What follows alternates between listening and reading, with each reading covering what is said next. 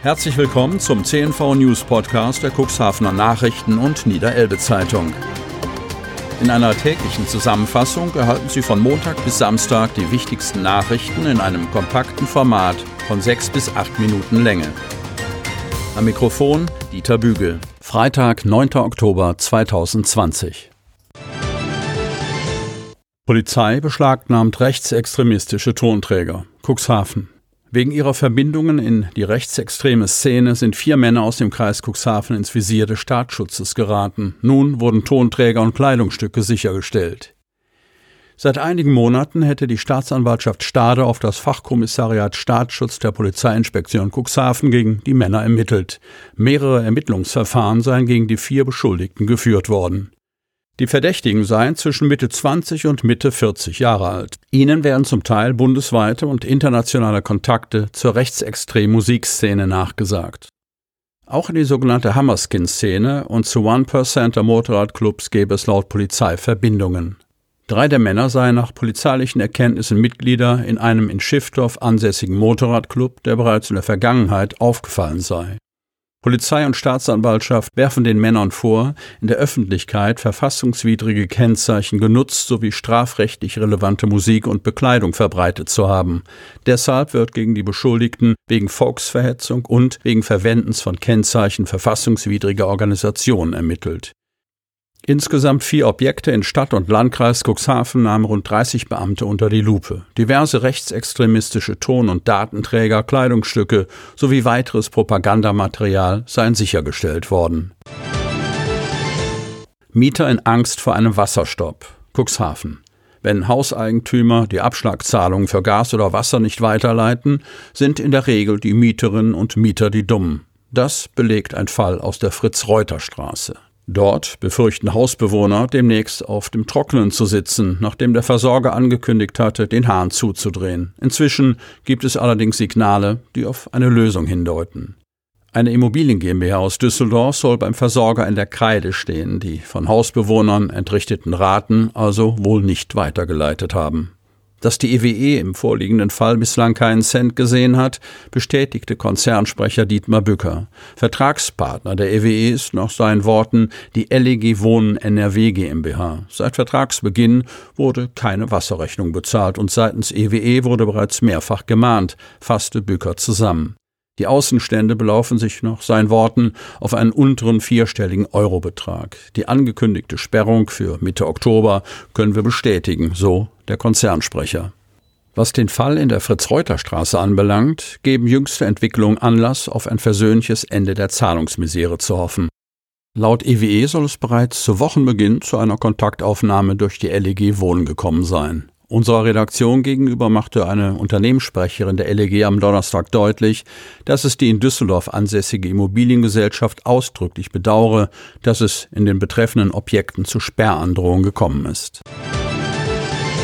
Kein Bett frei für Risikourlauber. Kreis Cuxhaven. Wer aus einem Corona-Risikogebiet kommt, darf auch in Niedersachsen nicht mehr übernachten. Das hat die Landesregierung beschlossen. In Cuxhaven ärgern vor allem die vielen fehlenden Details.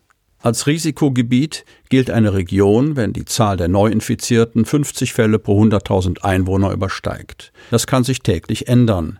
Der Beschluss der niedersächsischen Landesregierung, Menschen aus Risikogebieten nicht mehr beherbergen zu dürfen, bedeutet für die Cuxhavener Touristiker deshalb einen immensen Verwaltungsaufwand. Ole Fredebohm von der gleichnamigen Vermittlungsagentur in Otterndorf ärgert sich vor allem über das kurze Zeitfenster. Wir haben jetzt zwei Tage Zeit, um die Gäste, die am Samstag anreisen wollten, zu informieren. Die Gäste müssen sich ja jetzt noch schnell testen lassen, wenn sie am Samstag anreisen wollen. Das Beherbergungsverbot stelle ihn und die Eigentümer der Ferienwohnungen zudem vor finanzielle Schwierigkeiten. Wir haben einen unheimlichen Verwaltungsaufwand, dem gegenüber Ausfälle stehen, die wir nicht erstattet bekommen, sagt der Touristiker.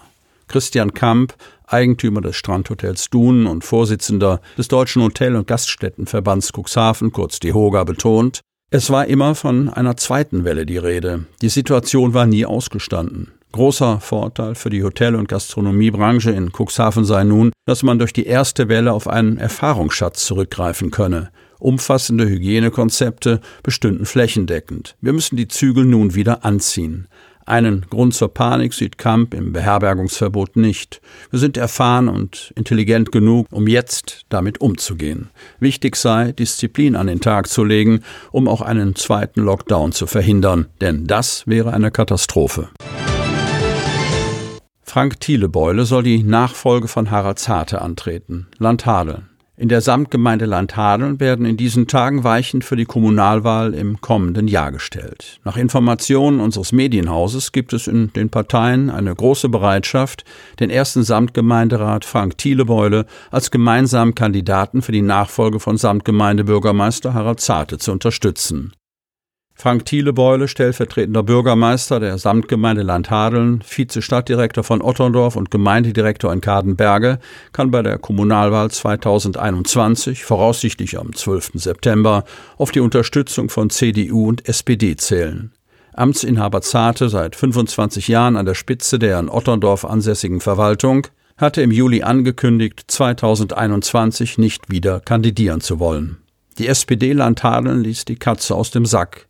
Bei einer Ortsvereinsversammlung habe sich die Partei mit einer Zustimmung von 97,4 Prozent für Frank Thielebeule ausgesprochen, teilte die SPD auf ihrer Homepage und in den sozialen Medien mit.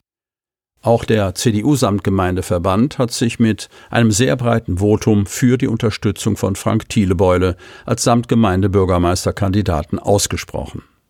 Wie der neue Vorsitzende der Hartler CDU, Norman Herting, auf Nachfrage bestätigt. Ziel soll sein, dass möglichst alle demokratischen Parteien Herrn Thielebeule als Samtgemeinde-Bürgermeisterkandidaten unterstützen, so Herting. Auch bei den Grünen hat sich Frank Thielebeule schon präsentiert und den positiven Eindruck bestätigt, erklärt Sabine van Gemmeren, Sprecherin von Bündnis 90 Die Grünen in Hadeln.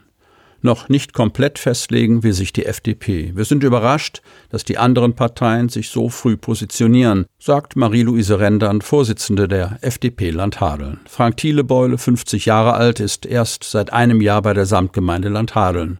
Vor seiner Tätigkeit in Hadeln war er beim Landkreis Cuxhaven beschäftigt, zuletzt im Jugendamt. Thielebeule lebt mit seiner Frau und den beiden Zwillingssöhnen seit über 20 Jahren in Otterndorf. Sie hörten den Podcast der CNV Medien, Redaktionsleitung Ulrich Rode und Christoph Käfer. Produktion Rocket Audio Production.